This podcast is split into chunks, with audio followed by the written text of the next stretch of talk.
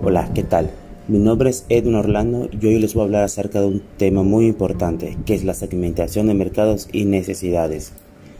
Un segmento de mercado es un grupo de clientes que comparten necesidades, comportamiento de compra y características de identificación.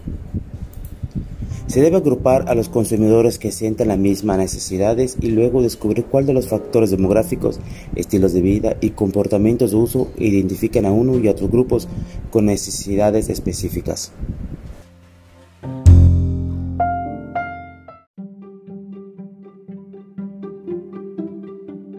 Ahora, les voy a hablar acerca de las estrategias de segmentación que se dividen en el mercado pasivo, segmento de mayor tamaño, segmento adyacente, multisegmento, segmento de menor tamaño, nichos y subsegmentos. Ahorita les voy a dar un pequeño resumen y les voy a poner algunos ejemplos en algunas compañías.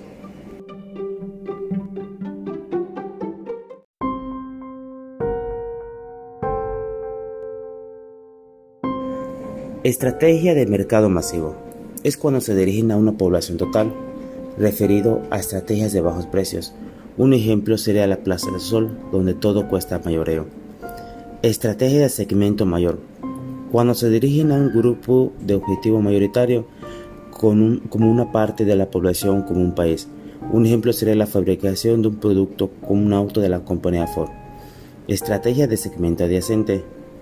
Cuando el enfoque va aumentando según el incremento de oferta. El ejemplo sería Huawei que salió al mercado con teléfonos de bajos precios y poco a poco ha ido incrementando su oferta, enfocándose a nuevos grupos de objetivos e incrementando sus precios con nuevos modelos propuestos. Estrategia multisegmento.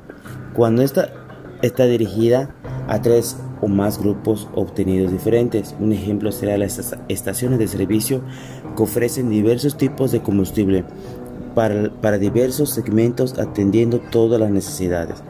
Estrategia del segmento de menor tamaño.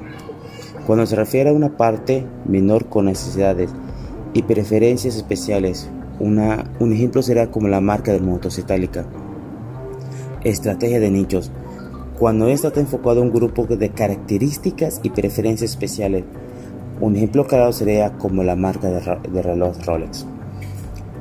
Y, por último tenemos las estrategias de, de subsegmentación cada segmento puede dividirse en subsegmentos que pueden atenderse mejor con programas de marketing específicos en base a las diferentes en la forma de usar el producto o en los factores demográficos de los integrantes del segmento.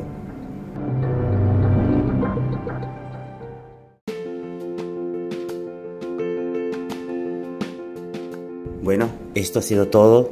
Espero que les haya gustado y nos vemos hasta la próxima. Buenas noches.